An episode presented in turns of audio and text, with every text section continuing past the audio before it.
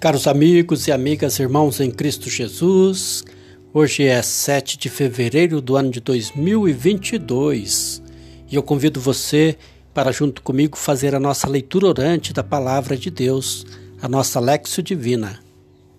O Evangelho é Marcos, capítulo 6, versículos do 53 ao 56. Deixemos-nos conduzir e iluminar pela Palavra de Deus. Naquele tempo, tendo Jesus e seus discípulos acabado de atravessar o mar da Galileia, chegaram a Genezaré.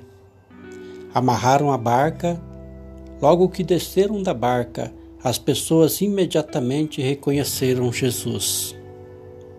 Percorrendo toda aquela região, levavam os doentes em suas camas para o lugar onde ouviam falar que Jesus estava. E nos povoados e cidades e campos onde chegavam, colocavam os doentes na praça e pediam-lhe para tocar ao menos a barra de suas vestes. E todos quanto tocavam ficavam curados. Palavra da salvação, glória a vós, Senhor. Irmãos e irmãs, nós, como aquela multidão, temos necessidade de Deus.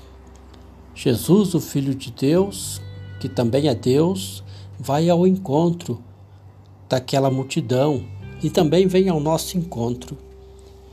Mas nós também devemos ir ao encontro do Senhor, apresentar a Ele as nossas necessidades e as dificuldades também,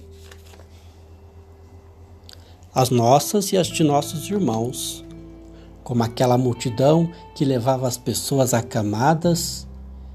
Em nossas orações, pedimos por nós e por tantos que se encontram acamados nos leitos dos hospitais e até mesmo em casa, e tantas outras situações como aquelas aquelas pessoas do evangelho.